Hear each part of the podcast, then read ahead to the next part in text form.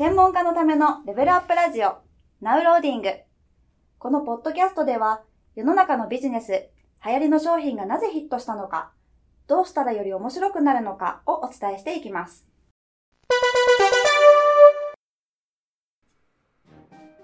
こんにちは。ゲーム戦略売上アップコンサルタントのジムです。今日も皆さんのビジネスに役立つ情報をクイズ形式でお伝えしていきたいと思います。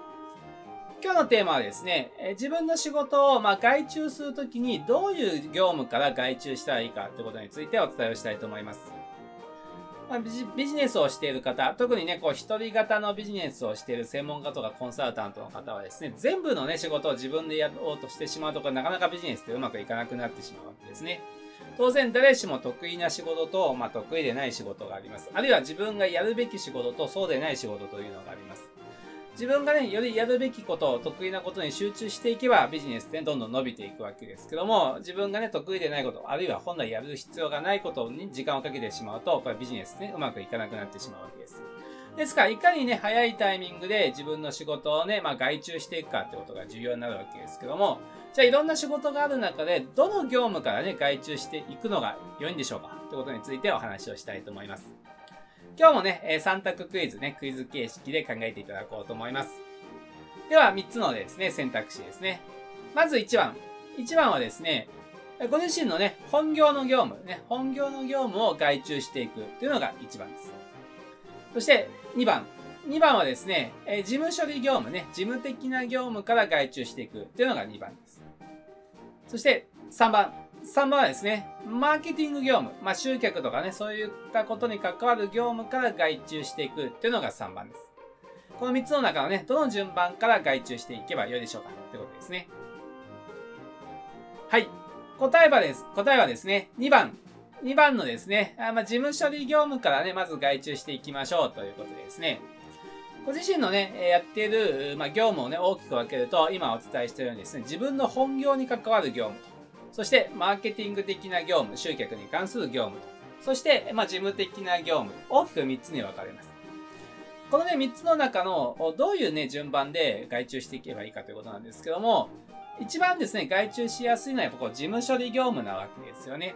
事務処理業務っていうのは、その業務自体のね、難易度は普通そんなに高くないことが多いわけですね。ですから、まあ、誰がやってもね、そんなに、まあ、結果には違いが起きないってことがね、多いわけです。ですから、よりね、専門家の方は自分が得意な業務に特化していった方がいいわけですが、この事務処理業務はね、早く外注していった方がいいわけですよね。多分そんなに事務処理業務がすごい得意な専門家の人ってあんまり多くないと思うので、多分ね、同じことであっても他の方がやった方がよりね、早く、まあ、うまくできることが多いわけですね。ですからね、こうした事務処理業務からね、まず外注していきましょうということですね。まあ何かね、えー、まあそのね、経理的な業務とか、お客さんへの連絡業務とか、まあ管理的な業務とかね、何か動画をアップする業務とか、まあね、これはある種も最初に誰かにね、教えておけばできる業務ってたくさんありますよね。まあ、そうしたね、事務的な業務からどんどんね、外注していきましょうということです。そしてその次にですね、マーケティング的な業務を外注していきましょうということですね。まあ、マーケティング的な業務ってのはですね、えー、まあビジネスしていく上では中心の業務ですので、ここはね、当然まずはしっかりとね、ご自身で戦略を考えたりする必要があるわけです。でもまあ、マーケティングの業務でもね、えー、まあ、自分ではなくてもいい業務、あるいは自分じゃない方がうまくできる業務もたくさんあります。例えば何かね、ページを作るときのデザインをするとかね。まあ最初は自分でやってみてもいいわけですけども、当然これもデザイナーの人に外注した方がより早く上手にものがね、出来上がるわけですよね。あるいは広告をね、打っていこうと思った時に、まあ最初は自分で広告をね、まあ、やってみるということも重要かもしれませんけども、これもね、え毎日毎日いろいろ広告の管理画面見て、画面、画像を変えてとなると、まあ、結構な手間がかかりますから、より上手にできる人にね、まあ、外注していった方がいいわけです。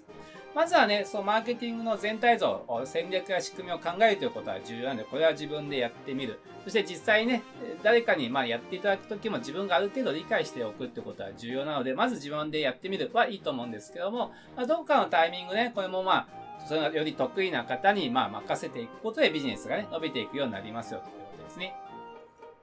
そして自分のね、本業に関する業務ってこれ当然専門性がね、専門家の方は専門性が高いわけですが、まあ一番外注はしづらい部分ですよね。だからこれがまあ最後になっていくと思います。ここをね、他の方にお願いしようと思ったら、やっぱりね、自分のやってるノウハウをきちんと体系化しておくってことがね、重要になります。体系化しておいて、他の方でもね、まあ自分と同じまではなかなか難しいと思いますけど、まあ7割ぐらいはね、できるようにきちんと体系化しておくってことがね、重要になりますよということですね。